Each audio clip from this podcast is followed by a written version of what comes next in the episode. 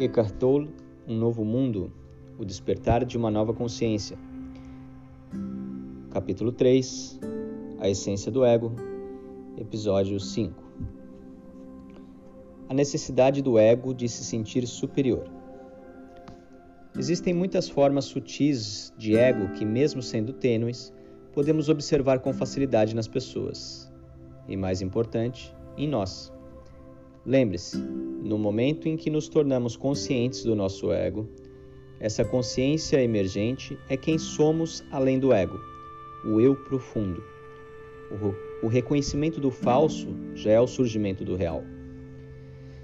Por exemplo, imagine que você está prestes a contar uma novidade a alguém. Já sabe o que aconteceu? Não? Eu vou te contar.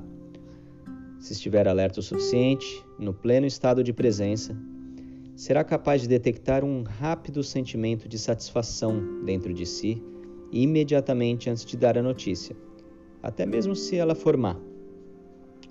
Isso ocorre porque, por um breve momento, existe, aos olhos do ego, um desequilíbrio a seu favor na relação entre você e a outra pessoa.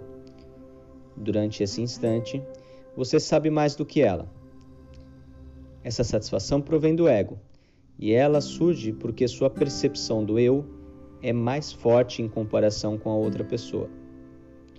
Ainda que o interlocutor seja o presidente ou o papa, você se sente superior a ele naquele momento, porque sabe mais. Esse é um dos motivos que fazem com que muita gente se vicie em fofoca. Além disso, a fofoca costuma carregar um elemento de crítica e julgamento malicioso dos outros. Dessa forma, também fortalece o ego por meio da superioridade moral imaginada, que fica implícita em toda apreciação negativa que fazemos de alguém. Se uma pessoa tem mais, sabe mais ou pode fazer mais do que nós, o ego se sente ameaçado, porque o sentimento de menos diminui sua percepção imaginada do eu em relação a ela. Assim, ele pode tentar se recuperar procurando, de algum modo, criticar, reduzir ou menosprezar o valor das capacidades, dos bens ou dos conhecimentos desse indivíduo. Ou pode mudar de estratégia. Em vez de competir, vai se valorizar por meio da associação com essa pessoa, caso ela seja considerada importante aos olhos dos outros.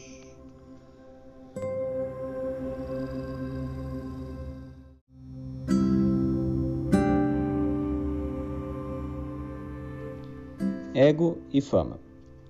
O fenômeno bem conhecido de citar nomes, a menção casual de pessoas que conhecemos, faz parte da estratégia do ego para ganhar uma identidade superior aos olhos dos outros e, portanto, aos seus próprios olhos, mediante a associação com alguém, entre aspas, importante.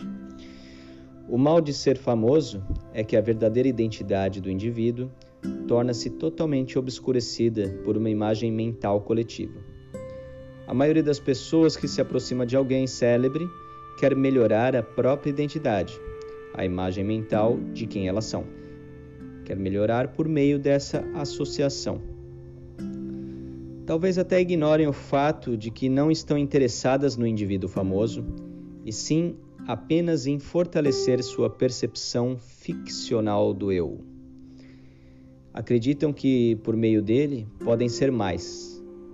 Tentam se completar por intermédio dele ou da sua imagem mental como alguém de renome, uma identidade conceitual coletiva inquestionável. A supervalorização absurda da fama é simplesmente uma das muitas manifestações da loucura egóica do nosso mundo. Algumas celebridades caem no mesmo erro e se identificam com a ficção coletiva, isto é, com a imagem que as pessoas e a mídia criaram delas, e começam a se considerar de fato superiores aos réis mortais.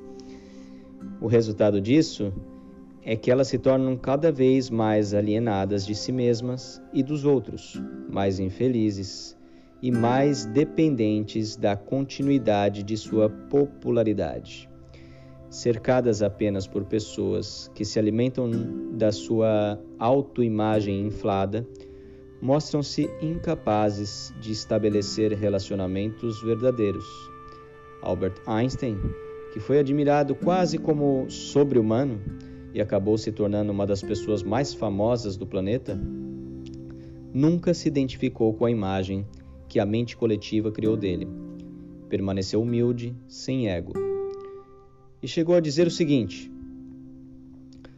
uma contradição grotesca entre o que as pessoas consideram ser minhas conquistas e habilidades e a realidade de quem eu sou e do que sou capaz.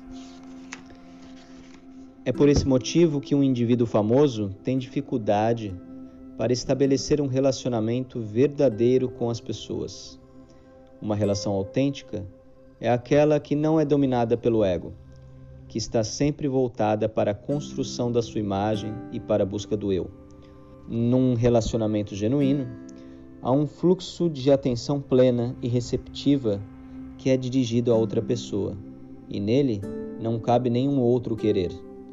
Essa atenção plena é a presença, o pré-requisito para todo relacionamento autêntico.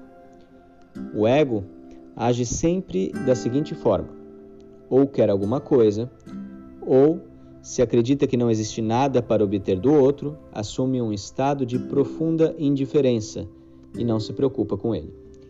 Assim, os três estados predominantes dos relacionamentos egóicos são o querer, o querer insatisfeito, raiva, ressentimento, acusação, queixa e a indiferença.